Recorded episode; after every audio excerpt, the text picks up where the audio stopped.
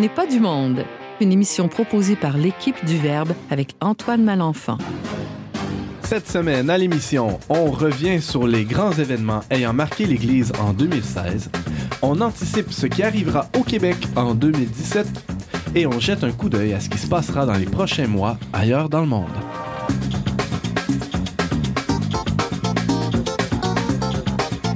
Bonjour et bienvenue à On n'est pas du monde, votre magazine culturel catholique. Autour de la table avec moi aujourd'hui pour cette édition spéciale début d'année, le journaliste à la télévision C'est les Lumières, Francis Denis. Salut Francis. Salut Antoine. Le rédacteur en chef adjoint à la revue Le Verbe, adjoint de qui on le sait pas trop, mais adjoint James Langlois. Salut. Salut. En forme? Euh, non. Non, c'est ah, Tu m'as transmis ton, ta maladie du temps des fêtes. Je suis désolé, euh, tous les microbes euh, se propagent dans le bureau du Verbe. Que voulez-vous? Et Marie La Liberté, qui, elle, n'est pas dans les bureaux du Verbe généralement, mais collabore à la revue quand même. Elle est photojournaliste pour nous. Marie, salut. Salut Antoine. Elle est avec nous en esprit. Aujourd'hui, avec nous en chair et en os pour cette euh, édition spéciale début d'année 2017. Peut-être pas en esprit, par exemple. Non, au moins. Euh, moins de corps. Au moins de corps. C'est déjà une bonne nouvelle. On n'est pas du monde et donc aujourd'hui, vous l'avez peut-être déjà senti, en mode un peu festif. Et on vous propose une émission légèrement plus déjantée qu'à l'habitude, si c'est possible. Comme le dit mon ami accordéoniste, excusez-la. Alors, pour la première émission de 2017, on sonde les reins de 2016 hein, et on fait le bilan biliaire de ce qui a été, pour certains du moins, une annus horribilis. Essayons tout de même de voir le beau côté des choses et osons un regard de tendresse sur une année qui en a tant besoin. Je pense que Francis n'était pas d'accord tantôt pour dire que ça avait été une année horrible. Non, pour moi, c'était une très belle année. Euh, Explique-nous ça. Plein de retentissements. Ben, pour moi, l'ennui, c'est comme la mère de tous les vices. Donc, c'est comme le, ce qui aurait fait en sorte que l'année aurait pu être euh, mauvaise pour moi, en fait. L'important, c'est qu'il y ait de l'action. Des bonnes ou des mauvaises choses, euh, ça t'importe peu, toi. Ou euh, non, disons que c'est important. C'est sûr que mon, cœur de chrétien est très, touché par toute la misère du monde, mais dans ce contexte, euh, quand même, l'ennui, ce serait un monde sans vie, un monde mort, et c'est ce qui me fait le plus peur. Ben c'est ça, tu sais, je veux dire, au niveau personnel, ça va bien. Là, quand tu dis c'est une année horrible, moi, je pense que c'est plus en regard des événements euh, sociaux et politiques. Il y en a tout de suite, quand ils ont vu que Trump avait été élu, par exemple, c'est terminé. C'est la fin du monde qui s'en vient. C'est beau tout cet optimisme sur euh, cette année. Première émission de l'année. On commence optimiste. On commence euh, avec, euh, oui, ben, on, ferme l'année 2016, on ouvre la, 2017 avec un, oui, un vent d'optimisme. Marie. Un vent de réaction. Des on est des réactionnaires pur sang. Qu'est-ce que tu veux? James, je t'inviterai à parler au jeu quand tu évoques tes, tes, allégeances réactionnaires. Moi, mais je, te rappelle que l'émission s'appelle On n'est pas du monde. C'est vrai. Et il euh, faudrait voir c'est qui on. Alors, on parlait de tendresse. On exclut toujours la personne qui parle, paraît-il. Donc, on est réactionnaire. Ouais. C'est ça. Je ne suis pas réactionnaire. Là, je saigne du nez présentement.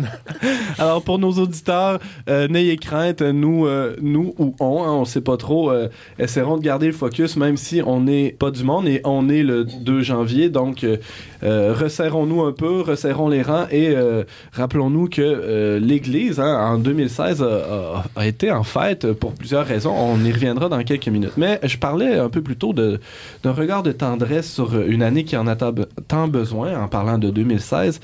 Parlant de tendresse, le pape a lancé au printemps dernier l'exhortation apostolique à Maurice Laetitia. Alors, James, euh, qui a enquêté beaucoup sur le dossier, euh, je voulais savoir, le service des communications du Vatican a-t-il fini par nous révéler l'identité du Maurice et de la Laetitia dont il est question dans le titre de la lettre papale? Ben moi, j'ai une, nièce là, qui s'appelle Laetitia, mais euh, j'ai pas d'oncle qui s'appelle Maurice. Fait que je pense que tu t'es trompé d'analyse. Donc, tu n'as pas d'opinion là-dessus. On va passer la parole à Francis Denis, éminent théologien, à, à, César. Et toi, tu l'as lu, j'imagine? Son immense Francis. T'es en train de canoniser Francis. non, non, mettez pas trop épais, là. Alors, votre éminence, euh, votre avis sur Amoris Laetitia? Ben, il faut le savoir, hein, Amoris Laetitia, c'est euh, une exhortation apostolique post-synodale. Donc, euh, si on veut bien la comprendre dans sa totalité, j'aime bien, je fais toujours ces références à la totalité, il faut comprendre qu'il y, y, a eu deux synodes avant, synode extraordinaire, synode ordinaire. Et qui était moins palpitant, il était plus ordinaire, c'est ça? Oui.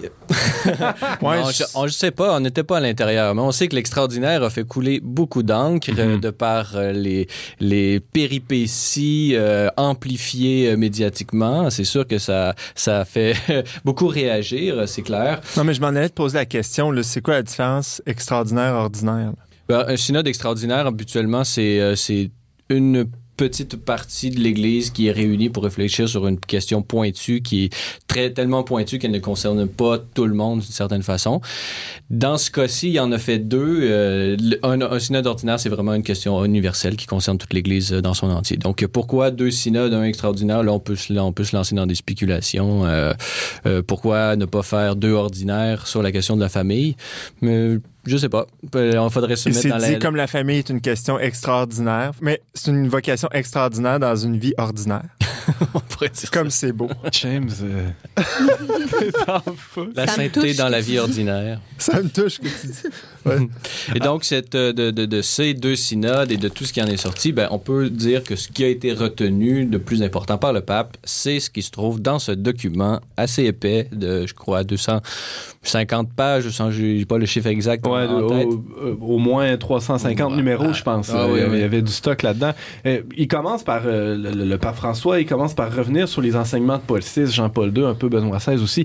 Il, ça s'inscrit dans, dans, la tradition de l'Église euh, quand ah même. Ah oui, complètement. Euh, je, veux dire, euh, euh, comme tous les évêques, les cardinaux, tout ça, des gens qui ont, qui ont eu avant peut-être devenir pape, comme comme c'est son cas, ils ont toujours une très grande culture, riche culture du magistère, de tout ce qui est venu avant. Ils ont souvent été consulteurs pour des congrégations, pour des documents qui ont été publiés. Donc, et c'est sûr que le pape François connaît très bien tous les enseignements, mais en même temps, c'est ça. Donc, comme tout document pontifical, il s'inscrit dans la continuité, mais en même temps, ce n'est pas pure continuité parce que sinon, ça ne donne rien. C'est pourquoi on écrit un document, c'est pour dire la même chose qui a déjà été dit. Donc, c'est clair que pour le pape, en ce moment, la famille euh, fait face à des défis qui sont propres à notre époque et donc on avait besoin d'une réflexion. Je pense à la fois, euh, c'est une communicationnel pour montrer que l'Église est à l'écoute. Par exemple, même avant le synode, on pourrait dire qu'il y a eu des consultations parce qu'il y a eu des questionnaires qui avaient été envoyés dans les diocèses. Donc, Mais c'est pas qu'un exercice de relations publiques, évidemment. ça va beaucoup plus loin que ça. Je pense, entre autres, il y, a un, extrait, bon, il y en a plusieurs qui m'ont marqué ben, dans cette exhortation, mais il y en a un où le pape invite les, chacun des membres d'un couple, euh, normalement ça fait deux, euh, chacun de ces membres-là à à s'ouvrir à ce qui se fait dans la culture, à s'informer, à, lire les nouvelles, et pour tout ça dans le but de quoi? De nourrir les discussions, de nourrir les communications dans le couple pour que, et moi ça m'a fait sourire parce que très souvent on se retrouve dans, dans des discussions de bon, euh, quel format de couche faudrait acheter euh, cette semaine à la pharmacie?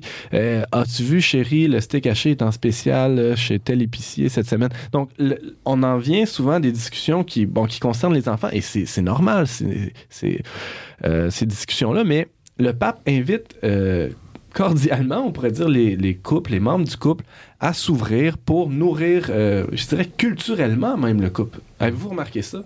Oui, ben j'ai, disons, je l'ai remarqué parce que pour moi c'est une évidence de l'Église. L'Église fait toujours ça.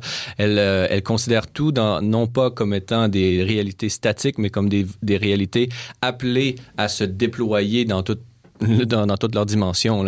Et donc, c'est clair que la famille, aujourd'hui, comme toujours, mais aujourd'hui, a un disons, euh, subit des pressions pour euh, qu'il justement qu'il s'occupe simplement de la dimension, disons, matérielle. Il y a beaucoup, il, parlait de cette société de consommation, de la culture euh, du déchet qui nous invite à, à, consommer, à ne pas réfléchir, à ne rien.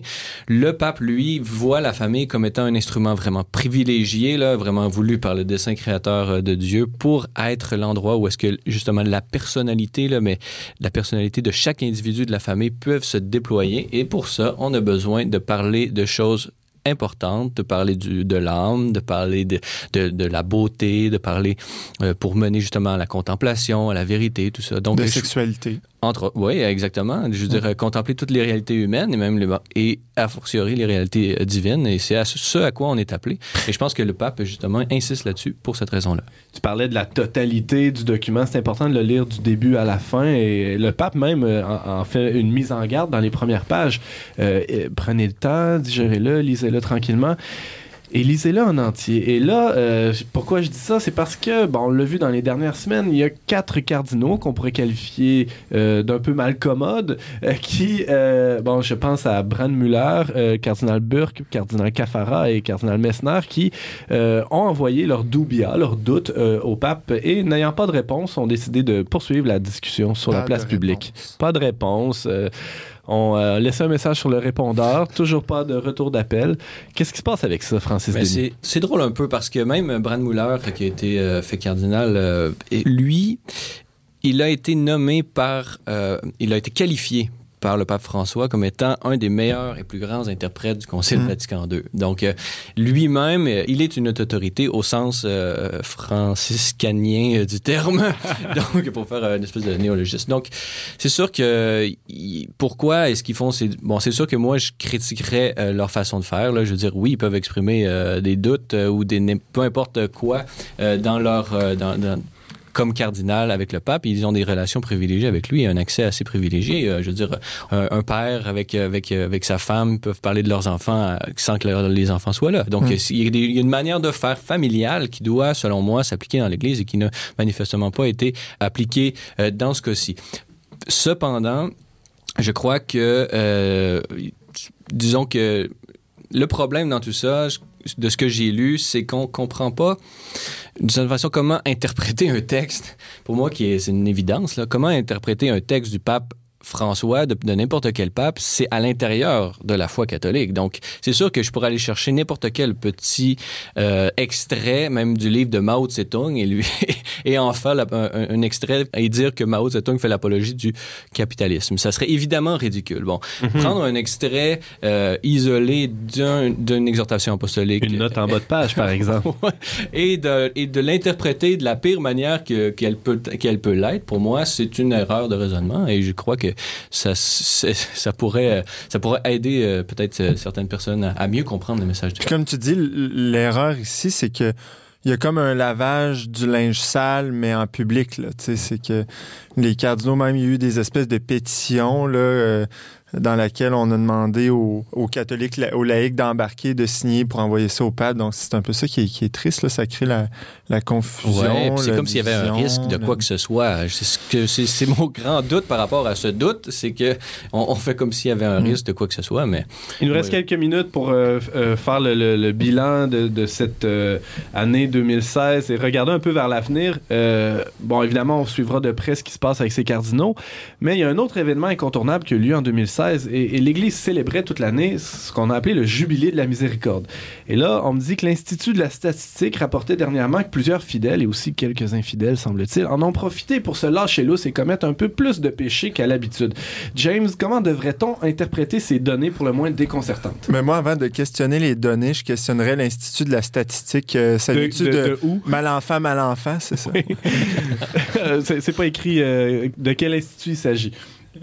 Mais en fait, on, on- on le constate, là, on n'a qu'à regarder autour de nous, non? C'est pas comme ça pour toi, James? Ben, moi, au contraire, j'ai vu beaucoup plus de gens qui ont profité de la miséricorde, justement, qui, qui sont allés dans les sanctuaires, euh, qui sont allés passer les portes saintes, qui se sont confessés. Donc, euh, peut-être, oui, en ont profité pour pêcher plus, mais pour aller se confesser après, ce qui devient une confession invalide. Mais en tout cas, sur le rapport que si on se convertit Mais pas vraiment... euh, Avoir su, Avoir su, Marie, tu te- avoir su, euh, t'aurais fait les choses différemment. j'aurais peut-être fait une année, euh, du moins que pas pareil. Tu parlais de porte sainte, porte de la miséricorde. On a été un peu mêlés, euh, porte d'en avant, porte de côté, porte d'en arrière. Euh, Porte de bois, porte de bronze, on sait. Ouais, ouais, c'est un peu mêlant tout ça. Euh, Francis, peux-tu nous démêler ça en une minute? Euh, ben, une porte sainte, il y en a huit dans le monde, je crois, sept en Europe, une, au, une en dehors de l'Europe, et elle se trouve à Québec. City, comme on dit.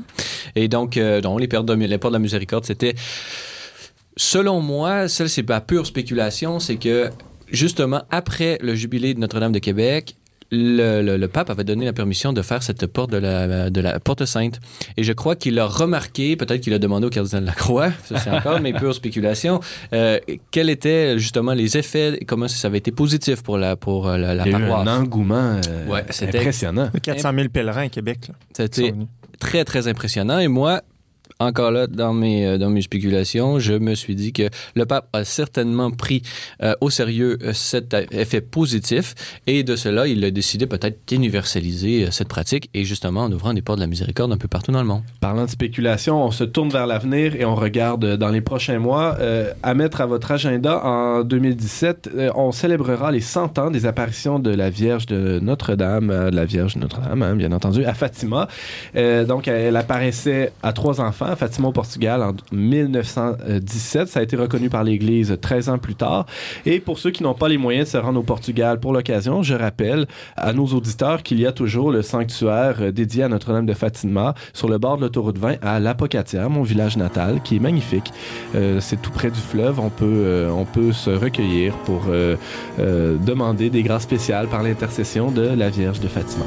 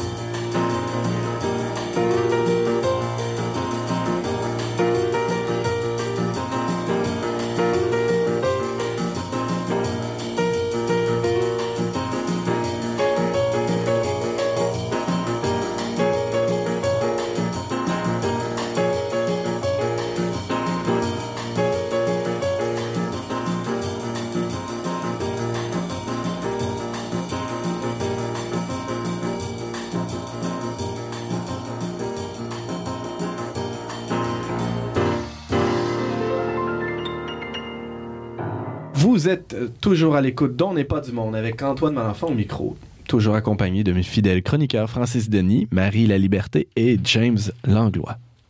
Loin de nous l'idée de faire ici un Bye Bye 2016 version radiophonique. Laissons plutôt cela aux professionnels de l'humour cynique et de la critique politique. Prenons quand même quelques minutes euh, ici pour revenir sur les événements. Une liste non exhaustive, je tiens à le préciser, d'événements de la scène québécoise qui ont retenu notre attention dans les derniers mois. Alors tout d'abord, les férus d'actualité politique au Québec ont eu la joie l'été dernier de savourer une course à la chefferie au Parti québécois, laquelle course s'est soldée par la victoire de Jean-François Jean-François Lisée. Donc, à moins d'une démission surprise du nouveau chef du PQ dans les prochains mois, ce qui peut toujours arriver parce que c'est l'histoire du PQ, que voulez-vous, on se retrouvera donc avec trois mâles, jeunes baby boomers, à la tête des trois principaux partis au Québec lors de l'élection de 2018. Donc, pas tout de suite, mais quand même, ça va venir. Vous pensez quoi de ça, euh, vous, l'élection de Jean-François Lisée, messieurs, madame? Mais moi, je me demande si Jean-François Lisée s'est enlisé dans la bonne voie. C'est un très mauvais jeu de mots. On passe la parole. quelqu'un qui l'a fait? Oui, oui, oui. Non, moi, je, pense que si personne l'a fait ou si on l'a si peu entendu, c'était. parce que c'est poche. de piètre qualité. Mais on, on, est indulgent parce que, euh, bon, le temps des fêtes a pu euh, ramollir. C'est ça, euh, t'as du pâté à la viande plein, plein la tête. Plein l'esprit, voilà, voilà. Francis, as-tu une opinion plus élaborée sur la question euh, lisée? Ah, peut-être un petit peu, peu plus élaborée. Je pourrais dire, ben, d'abord, il faut peut-être revenir sur la campagne électorale en elle-même. Disons que Jean-François Lisée était parti bon dernier. il a fait vraiment une remontée spectaculaire jusqu'à gagner l'élection. Donc, de cette remontée spectaculaire, euh, d'avoir brisé tous les pronostics, qu'est-ce qu'on peut conclure? Ben, moi, la conclusion à laquelle j'en arrive, c'est une comparaison avec euh, le, celui qui était vu comme le favori, le candidat de l'establishment, euh, Alexandre Cloutier, qui a fait une campagne électorale un peu à la Justin Trudeau. Bon, euh, parle pas trop, euh, pas trop de politique, pas trop de scandale. gentil, gentil. fait des photos, euh, on apparaît... Porte de belles chemises. Ouais, c'est ça. Donc, il a opté pour ce type de politique qui a quand même porté ses fruits dans le passé, on l'a vu, hein, avec un gouvernement majoritaire fédéral. Mais je tiens, à préciser, Alexandre Cloutier, c'est pas un nono. Il y avait l'appui de Lucien Bouchard, euh, quand même. C'est pas. Euh, bon, comparé à Justin Trudeau, ça peut être flatteur à certains égards. Je pense à, Marie, là, qui a les yeux qui pétillent quand on évoque ces noms-là. Mais, On va penser que je suis des fans, une fan finie de Justin Trudeau. J'aime juste les chemises. OK, juste les chemises. Mais. Euh, quand même, c'est quelqu'un qui, qui, a une tête sur les épaules. Oui, sauf que euh, en politique, comme disait Patrick Buisson, la perception, c'est plus fort que les faits. Donc, euh, lui, il a, peut-être beaucoup de contenu, mais il a joué un peu euh, une carte de quelqu'un, justement, un peu, justement, l'image, et, il a projeté cette image-là. Et donc, c'est ça que les électeurs péquistes ont vu, et c'est pas pour ça qu'ils voulaient voter, j'ai l'impression. Mais Francis, là, toi qui aimes beaucoup la question de l'identité, tout ça, tu trouves pas là, que depuis son Jean-François Lisée, euh, pour ne pas refaire de mauvais jeu de mots, a pris une tournure un peu, euh, un peu girouette là, avec, avec cette question-là, parce qu'il dit, euh, il disait oui pour une identité nationale plus certaine dans le PQ, là, il change d'idée, là, on dirait que là, depuis son élection, à toutes les deux semaines, il il porte un nouveau, nouvel étendard. Qu'est-ce que... Oui, exactement. Il n'a pas suivi son plan de match tel qu'il avait déployé durant la campagne. Moi, Alexandre Cloutier, il avait fait une, espèce de campagne à la Trudeau. Jean-François Lisée, il a fait un, disons à petite échelle, mais un peu plus Trump, c'est-à-dire un peu plus euh, des déclarations euh, incendiaires, un peu euh, des erreurs de raisonnement, par exemple, d'avoir dit ah oh, Charkaoui, disons apporte son appui à Alexandre Cloutier, donc c'est une, vous voyez avec qui il se tient, ce genre de, de, de, raccourci un peu, disons contesté, contestable. Une campagne de, gros bras un peu plus. Ouais, ouais exactement. Ce qui est à la mode présentement, j'ai l'impression que tout le monde juge les États-Unis au complet d'avoir voter, mais au final, à plus petite échelle, c'est ce qui s'est passé au PQ. Ben, moi, j'ai l'impression que c'est la pop culture là, vraiment qui euh, étend ses frontières vraiment à tout. Là. Ben, moi, c'est ça, les gens toujours, sont toujours scandalisés ben, ont été scandalisés de, de voir euh, justement la course à la présidence aux États-Unis, à quel point les, les candidats se coltaillaient. Mais moi, j'ai toujours trouvé ici au Québec que les, les, débats politiques étaient absolument hargneux, puis ça m'a toujours déçu en quelque sorte. Je veux dire, on met la, souvent la chaîne parlementaire, puis ça s'écoute pas parler. Ça, ça, ouais, ça. ça, part. Fait qu'est-ce euh, qu'on est vraiment différent? Euh, on devrait enlever la poutre dans notre œil, chers C'est donc ben une belle citation d'évangile, ça, James. Tu trouves? Oui, je trouve que c'est tout à fait à propos. Je connais mon évangile. Mais moi, je pense qu'on a plus une paille, pas la planche. Revenons, revenons à, la, question lisée. Euh, Francis, euh, donc euh, tu, regardes ça d'un œil attentif, cette, cette élection de, Jean-François Lisée à la tête du PQ. Ça me fait penser un peu, cette, toute cette histoire-là, Lisée, une, carrière de journaliste, mais aussi un certain parcours dans, dans la politique. Euh, plutôt, c'est dans les derniers mois, euh, Télé-Québec diffusait une, entrevue de Joseph Facal, euh, en fait de, de Martineau, avec Joseph Facal, ancien euh, ministre euh, du PQ. Et Monsieur Facal euh, suggérait l'idée que l'engagement politique devrait être un service public, disons, à, durée limitée.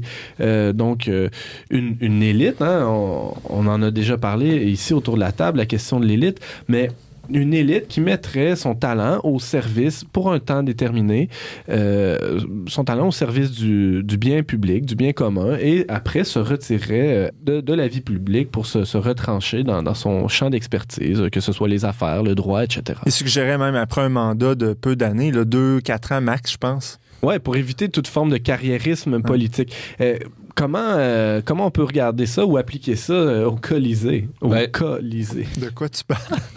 Ouais, on est rendu où, là? Au Colisée de Rome. Colisée Tout de le monde me Québec. suit? Le Tout le monde me suit? Ouais, c'est bon. Non, mais c'est clair que bon, toute, toute réforme a les qualités de ses défauts et les défauts de ses qualités. Moi, je pense que cette histoire-là, ou, ou peut-être, si on réduit le- le- le- le- les années d'engagement, on perd de l'expérience. Donc là, c'est clair que, puis on veut des politiciens d'expérience, non seulement qui ont peut-être une expérience en dehors de l'Assemblée nationale, en dehors des partis politiques, mais la politique, gouverner, c'est un art et je pense que ça prend plus que quatre ans avant d'être capable de bien le maîtriser. Donc, si on me disait après, bon, vous faites élire quatre ans, et après ça, vous partez. Ça prend à peu près On se quatre ans rama- euh, euh, comprendre les rouages de l'Assemblée nationale, des, des, des ministères, s'il y a question d'un ministre. On se ramasserait avec euh, beaucoup de, de- d'amateurisme et finalement, ce serait Ouais. encore les sous-ministres et la machine étatique qui, qui, qui contrôleraient tout et le pouvoir politique n'aurait plus Mais- absolument aucun contrôle sur elle. Tu parles de Joseph Facal, puis quand j'étais euh, au cégep, je lisais beaucoup et Joseph Facal et Jean-François Lisée. Et donc, j'ai toujours trouvé que ces deux hommes-là étaient, à mon sens, les, les deux, euh, ben, les deux hein, chroniquaient à l'époque. euh, mais j'ai toujours trouvé que dans le monde, justement, politique, puis des chroniqueurs, c'était les, deux plus intelligents, euh, qui étaient les plus sensés, mais bien qu'ils avaient des opinions très différentes, ils, étaient ils sont d'un spectre politique assez différent. Mais euh, ils étaient, je trouvais qu'ils étaient assez honnêtes. Puis quand j'ai vu Jean-François Lisée se présenter en politique euh, et surtout à la chefferie du PQ, ben, j'étais content. J'étais d'autant plus content de voir qu'il avait remporté, qu'il était maintenant chef du Parti québécois. Mais là, je me- justement, tu parles de carriérisme. Là, je ne veux pas l'accuser, mais je, je sais pas, j'ai l'impression que ça prend une tournure un peu décevante. Je trouvais qu'il allait être plus, peut-être plus. euh, tenir plus fermement ses convictions, quoi. Euh, soit sans crainte, James, l'histoire euh, récente et en fait toute l'histoire du Parti québécois euh, nous assure que la longévité de ce chef euh, est assez limitée et que on lui montrera la porte un jour ou l'autre. mais pour moi, c'est au contraire, il devrait justement, si on suit la logique du carriérisme, suivre ce qui pourrait lui permettre d'aller au pouvoir. Et donc, ce serait justement de faire des compromis avec ceux ou avec un certain électorat qui s'est détaché du PQ. Là, justement, euh, Joseph Facal, encore là, je lui relance la critique. Il devrait plutôt euh, laisser faire ses- ses- son, son retrait et revenir justement pour apporter un peu d'équilibre au parti, euh, parti euh, Mais. Joseph Facal, je pense, tient à être à l'extérieur de la politique pour garder justement sa, sa- son objectivité, puis sa, ne pas avoir les mains liées à son parti, justement. là. Sa parole libre. Non, mais les parole. mains liées, ils font rien. Ouais, c'est ça. On C'est peut pas, on peut pas creuser un trou les mains liées. Alors, euh, on espère que tous ces gens sont à l'écoute, dont n'est pas du monde, et qu'ils prendront des bonnes notes de l'opinion de James Langlois et Francis de Denis et l'opinion de Marie La Liberté aussi sur la couleur des chemises. Non, mais euh, c'est correct d'avoir une opinion sur toutes sortes de choses. Euh, parlant de couleur de chemise, ça me permet de, euh, de faire un lien avec notre prochain sujet, euh, un événement qui a fait le buzz euh, en 2016. Et bon, je ne peux m'empêcher de, de nommer l'artiste Safia Nolin et non Sophia, c'est important de spécifier. Alors, je voulais poser la question. qui- pourquoi c'est important de spécifier? Bon, alors, parce que c'est elle qui dit que c'est important de spécifier. Alors, on respecte ce qu'elle dit. Ah.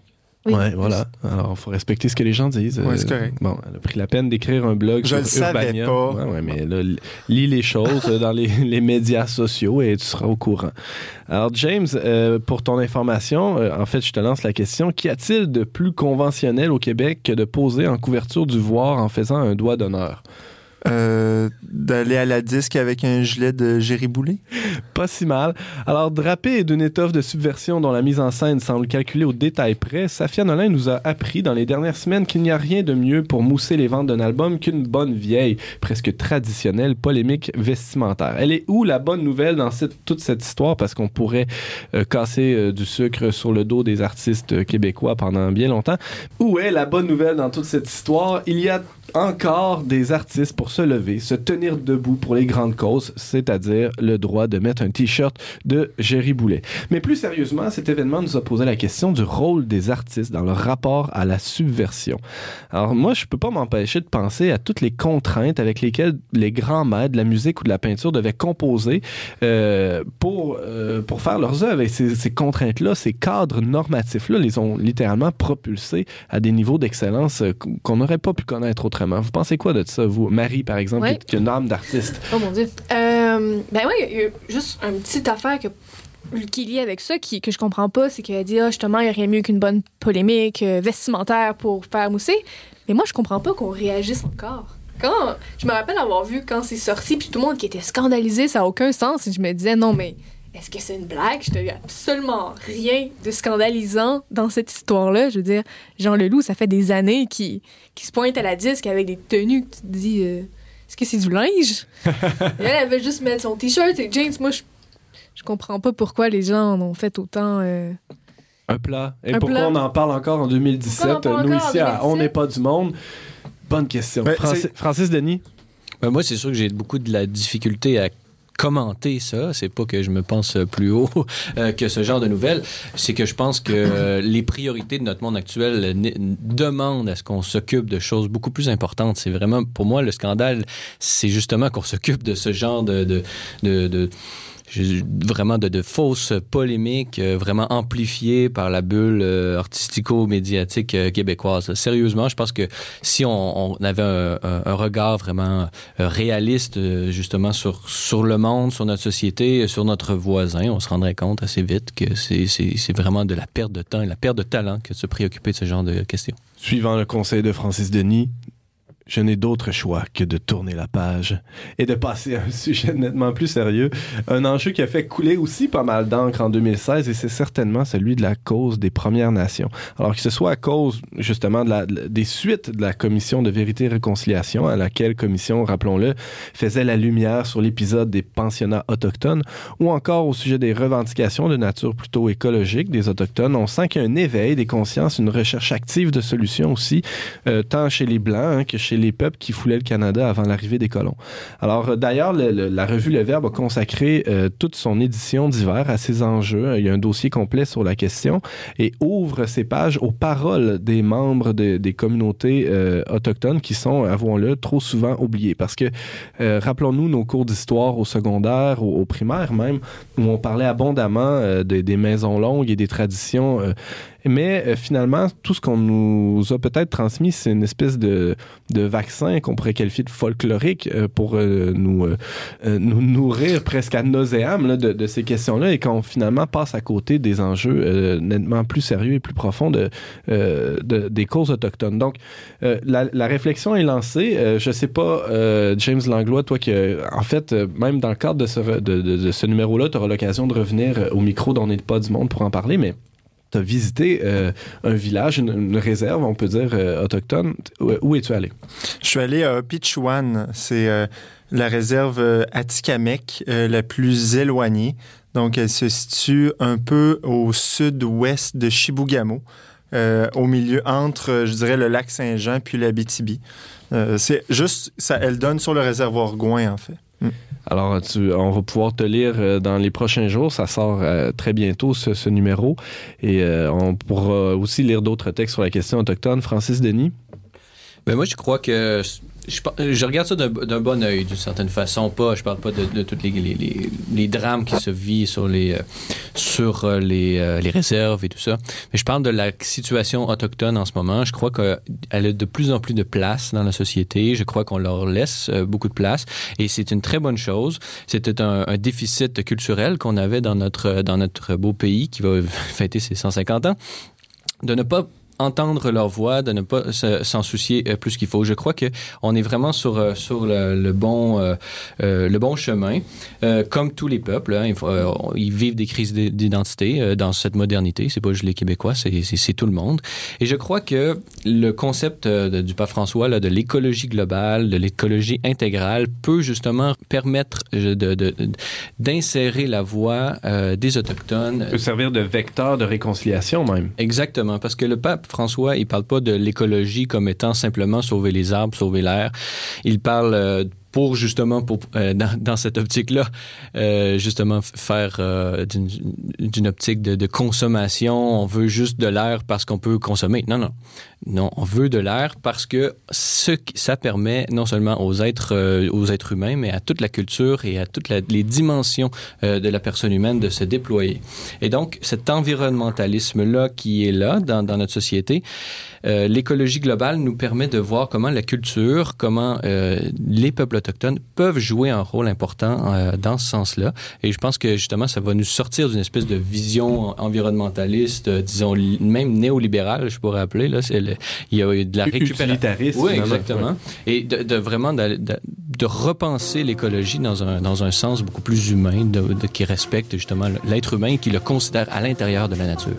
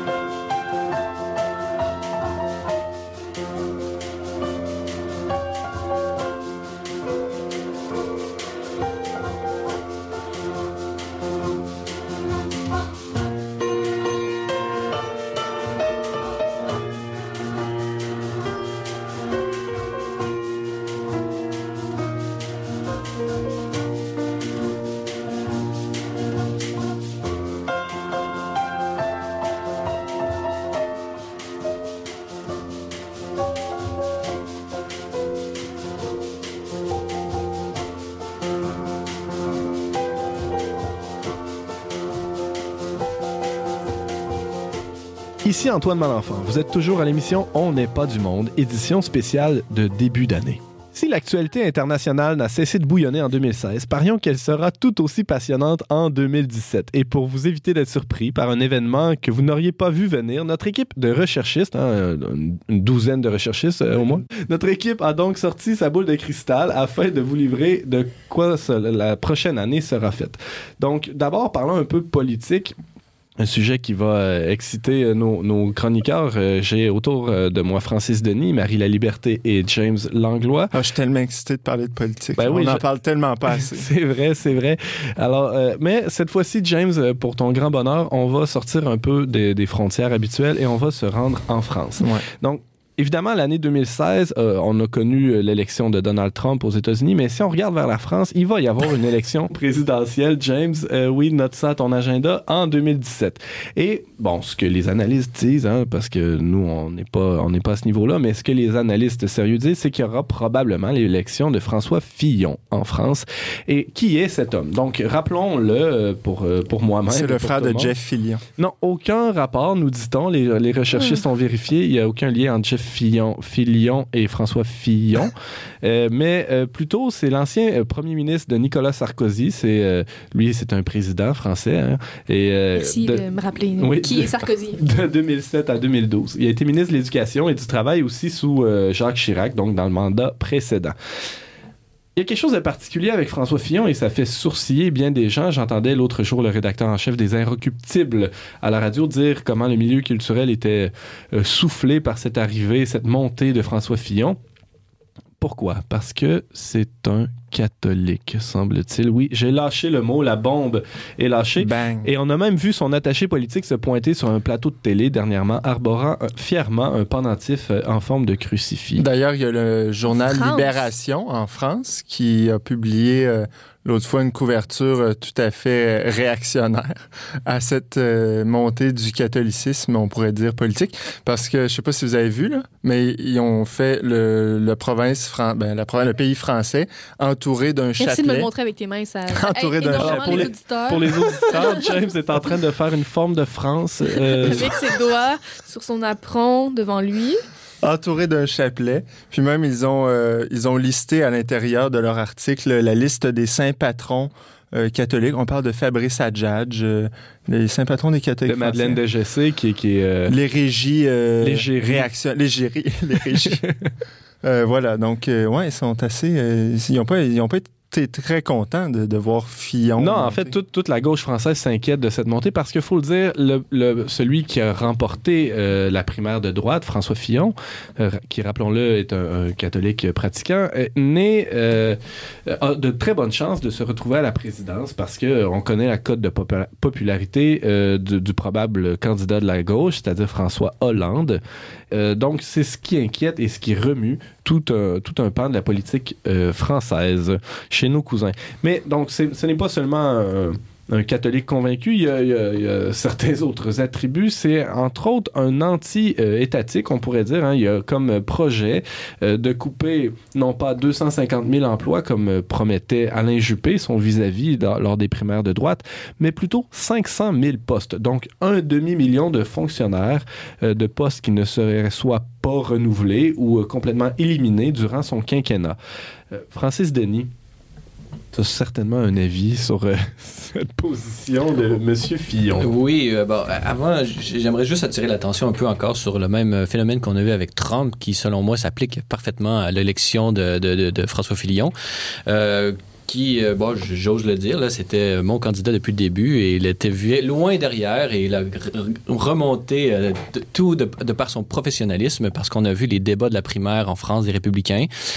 Ça n'avait jamais eu lieu et je crois qu'il a vraiment dominé les débats de par son contenu, de par ses, de ses politiques qui semblent, disons, euh, plus réalistes. Parce que je crois que le commun des Français se rend compte que le, le- la compétitivité euh, économique et l'attractivité, euh, de l'économie euh, française euh, est en déclin. Ah, donc, euh, il y a besoin de réformes, c'est clair. C'est peut-être qu'il n'ira pas aussi loin que ces, que ces coupes de 500 000 emplois qui font disons, plaisir, euh, disons, à la, à la droite économique euh, en France. Par contre, je crois quand même qu'il est vraiment, euh, disons, euh, attaché à une certaine tradition euh, bon, du gaullisme, mais, mais on peut noter justement là, de, ces, de ces positions, revenir, bon, ce qui nous apparaît peut-être, nous, Amé- Américains, assez euh, loufoque, mais revenir à, à 39 heures de travail par semaine, bon, moi, je considère que c'est assez euh, raisonnable. Eux, ils- en France, ils sont à 35 heures. Bon, moi, j'ai ma, ma femme est française et je lui fais toujours un peu la blague de, de, de, de, ce stéréotype un peu de, de paresse, disons, qui peut être perçu comme ça euh, d'un regard extérieur. Bon, 40 heures euh, de travail par semaine, pour moi, ça m'apparaît pas euh, euh, scandaleux, disons. Donc, c'est le bon sens. C'est du, du seul fait qu'on disons, qu'on se scandalise devant des choses, des positions qui m'apparaissent de bon sens, ça me... disons que ça me... Ça, ça relativise un peu la, la critique qu'on peut en faire. Bon, disons que de ce point de vue-là, je pense que c'est un...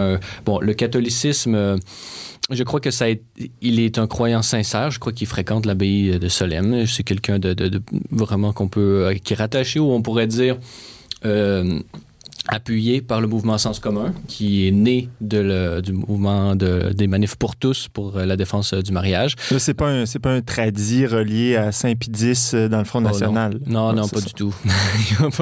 Non, non, non. C'est vraiment ce qu'on pourrait appeler un, un catholique euh, ben, croyant, mais disons, de la, du- que j'identifie à la renaissance euh, catholique française actuelle, qui, est en avance sur nous au, Québec, mais qui va porter des fruits, je, l'espère ici.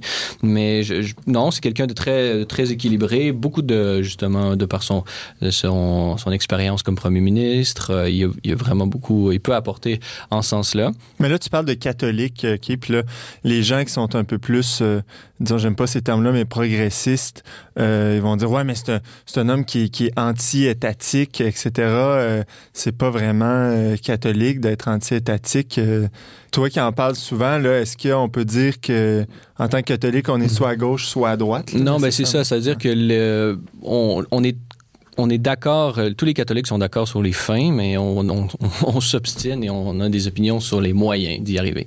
Et donc, euh, Parce que, des, parce que rappelons-le, il y a des catholiques qui sont membres du Parti socialiste. Euh, Et je, je fais un parallèle un peu étrange, mais Ségolène Royal, par exemple. oui, et je pense à Antonio Guterres, qui, qui est euh, ancien, anciennement à la tête du Portugal et qui, en 2017, euh, dans, en fait, dans les prochains mois, on va le voir prendre place de plus en plus sur la scène internationale en tant que secrétaire général de l'ONU, il faut le dire, et qui est un catholique pratiquant euh, également, et, et qui a sa carte de membre du Parti socialiste depuis des décennies. Donc, c'est pas nécessairement incompatible. Non, exactement. Mais le problème, c'est de croire justement que le catholicisme euh, détermine une certaine orientation euh, politique ferme. Non, au contraire. Il y a les, la doctrine sociale de l'Église. Si on l'étudie euh, autant que faire se peut, euh, on se rend compte qu'il y a deux principes principaux là, dans, au sens économique du terme, c'est qui est de la gauche et de la droite. C'est le principe de solidarité et de subsidiarité. Et donc, c'est du plus et du moins. Certains vont pencher pour plus de solidarité et donc plus d'État et de plus de contrôle de l'État pour, bon, que ce soit de la régulation en termes d'économie, que ce soit euh, d'un tissu social beaucoup plus euh, ample. Euh, par contre, il y a d'autres qui, mais justement, de ces, ce ne sont pas des absolus. Il peut y avoir un excès dans la solidarité, il peut, qui s'appelle le communisme, par exemple. D'un autre côté, il y a le principe de subsidiarité, qui est celui qui veut dire J'aurais que... peut-être une question. Ça Ouais. veut dire quoi subsidiaire, ce mot-là? C'est ça, je suis en train de définir. La, la subsidiarité, c'est le fait que la- l'autorité la, plus à même de prendre une décision disons, bien éclairée pour une situation donnée, c'est la- c'est l'autorité prochaine. Donc, par exemple, les garderies, quelle est l'autorité qui est la plus à même de prendre soin d'un enfant? Est-ce que c'est l'État ou est-ce que c'est les parents? Donc, la subsidiarité vient, nous, le principe de subsidiarité et le fait de le suivre nous disent que ce sont les parents. Parce que l'autorité prochaine, c'est pas l'État et c'est pas un fonctionnaire qui vient border les enfants, leur donner à manger, tout ça. C'est euh, les parents et, ce- et c'est les- cette autorité-là qui est la plus à même de, de, de, de parfaire, disons, l'éducation des Les enfants. acteurs qui sont le plus impliqués directement dans une situation, on pourrait dire. Exactement. Donc, un État trop grand a le problème de justement de, de, de peut-être s'investir beaucoup trop et de, de, de, disons, de prendre la place des, des autorités prochaines. Et donc, ce respect de la- du principe de subsidiarité, il est plus du côté de la droite, en- en- on pourrait dire. Mais poussé à l'extrême, bon, ça, c'est l'optique libertarienne où est-ce que là, l'État fait rien du tout, il s'occupe de rien, et là, c'est la liberté, c'est free for all pour tout le monde. Es-tu euh, capable, euh, Marie, subsidiarité? Euh, subsidiarité? voilà, on peut le couper On, maintenant. on se pratiquera euh, Avec un crayon entre avec les un dents. crayon avec les dents, exactement. Donc, ce qui nous permet de quitter la scène politique et euh, on continue notre prospective de l'année 2017 finalement en euh, posant notre regard maintenant sur la scène culturelle mondiale. Un événement qui a marqué la dernière année, euh, c'est certainement euh, la nomination, le, le prix de Nobel de littérature qui a été décerné à Bob Dylan. Alors, ça nous suscite, ça suscite dans l'équipe dont n'est pas du monde toutes sortes de questions. Par exemple, qui va, euh, qui est susceptible de recevoir ce prix en 2017 Alors, on a dressé une liste ici. On a, on propose euh, aux gens du Nobel, euh, par exemple, Lara Fabian ou Mike Ward. Mais bon, les lignes sont ouvertes. Là, vous pourrez nous appeler pour vous. Ce qui est étonnant dans cette histoire-là, c'est que Bob Dylan n'a jamais donné de réponse au comité du Nobel. Donc, il n'est pas venu chercher son prix. Euh, ça ne Ça l'intéresse veut-tu dire qu'il l'a pas ou qu'on va le donner à quelqu'un d'autre? Est-ce que pensez-vous que c'est inspiré de Safia Nolin pour être aussi subversif? Moi, je trouve qu'il n'y a plus grand-chose Peut-être de subversif. Ou l'inverse, Ouais, peut-être. Donc, imaginons un peu la scène. Monsieur Nobel, euh, non, ou plutôt euh, le com- monsieur du comité Nobel euh, appelle chez Bob, Bob Dylan. Pas de réponse. Laisse un message sur le répondeur. Toujours pas de réponse, pas de Les retour d'appel. Euh, alors, il y, a une situation un peu euh, angoissante dans tout ça, et c'est à, se demander, euh, comme disait James, si bon, Bob Dylan n'a pas été un peu inspiré par nos artistes québécois qui parfois refusent des prix. hein. Il, y y a eu Richard Desjardins et Jean Leloup qui ont déjà fait des polémiques semblables ici. Cela dit, il y a d'autres questions qui sont soulevées par euh, cette nomination. Moi, je me demandais euh, bien humblement euh, à quoi on peut s'attendre dans la prochaine année? Est-ce que, par exemple, Grégory Charles pourrait recevoir un Nobel de chimie pour sa contribution à l'émission Les Débrouillards en 90? Ou euh, peut-être que Régime Labaume pourrait être éligible au Nobel de la paix pour avoir instauré l'harmonie dans la vieille capitale durant tout son règne. Tant de questions auxquelles on n'est pas du monde, n'a pas la prétention euh, de- de- d'avoir de, On réponse. n'a pas de réponse. N'a pas de réponse, un peu comme euh, Nobel qui appelle Dylan et pas de réponse. Non, mais quand même, il faut s'interroger parce que il y a des gens qui ont critiqué le comité d'avoir choisi Bob Dylan, mais en quoi Bob Dylan est un. Tu sais, là, on rit un peu, on le compare à, à Safia Nolin, tout ça, mais en quoi est-ce que Bob Dylan est un candidat euh, inintéressant ou impertinent? Parce qu'après tout, on dit c'est un artiste qui œuvre depuis les années 60. qui a écrit beaucoup. qui a écrit beaucoup. Ah, des, euh, des textes vraiment euh, ça, très, des- très, très beaux. Là. Ouais, des textes pertinents, engagés même politiquement. Et c'est quoi les critères pour recevoir le prix Nobel de littérature? C'est un peu là qu'on peut se poser la question, à savoir est-ce qu'on se fie à ce qui est présentement à la mode ou si ce qui est. Je veux dire, on aime bien euh, ce qui écrivait dans les années 70 Hmm. jusqu'à maintenant. Maintenant, on aime bien ça, donc on va lui donner le prix Nobel de littérature ou c'est le fait que justement, ils écrivent depuis les années 70 et que ça ait traversé les époques? Moi, je pense que le problème est peut-être du fait d'avoir euh, sélectionné quelqu'un qui est, après tout, un, un compositeur, un musicien et non pas tant quelqu'un qui écrit des livres. Ouais. C'est, pas de la littérature. On qualifie pas des paroles de chansons de littérature. En fait, euh, oui et non. C'est- justement ce qui est souvent débattu dans, Ouais, dans le les facultés. Ah ouais? Mais on a, on a- malheureusement, c'est tout le temps qu'on avait. Et euh, donc, merci à vous tous d'avoir été des nôtres. Euh, autour de la table, il y avait Francis Denis, journaliste à la télévision de Celle et Lumière, Marie La Liberté, qui est photojournaliste, euh, qui collabore régulièrement à la revue Le Verbe, et James Langlois, rédacteur en chef adjoint à la revue Le Verbe aussi. Merci d'avoir été des nôtres. On vous attend lundi prochain, même heure, même antenne, pour un autre magazine dont n'est pas du monde. Au choix musical, James Langlois. À la réalisation technique, euh, Monsieur Vital Côté. À l'animation, Antoine Malenfant. Cette émission a été enregistrée dans les studios de Radio